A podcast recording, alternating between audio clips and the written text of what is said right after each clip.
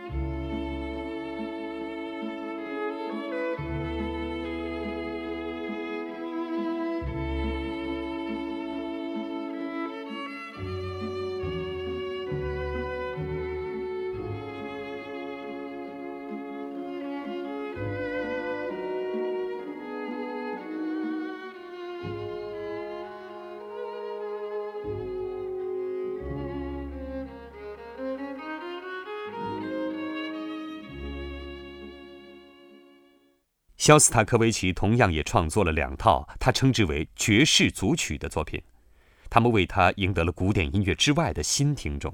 这部作品名为《塔西提岛漫步》，尽管他现在更多是以鸳鸯茶的名字而为人所知。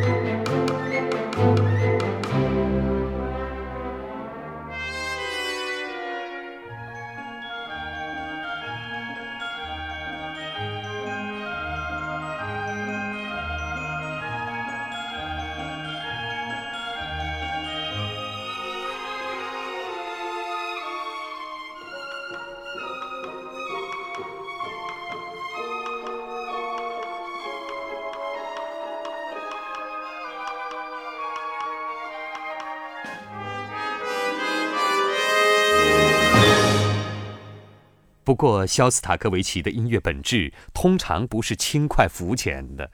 他生活在艰难时期，因为那时候的苏联是一个社会主义国家，而作曲家们必须服从极为严格的规则。有时，肖斯塔科维奇打破了这些规则，从而陷入麻烦之中。他的第二钢琴协奏曲有一个像拉赫玛尼诺夫的作品一样优美的慢乐章，他为十九岁的儿子。之后也将成长为一个著名音乐家的马克西姆而创作。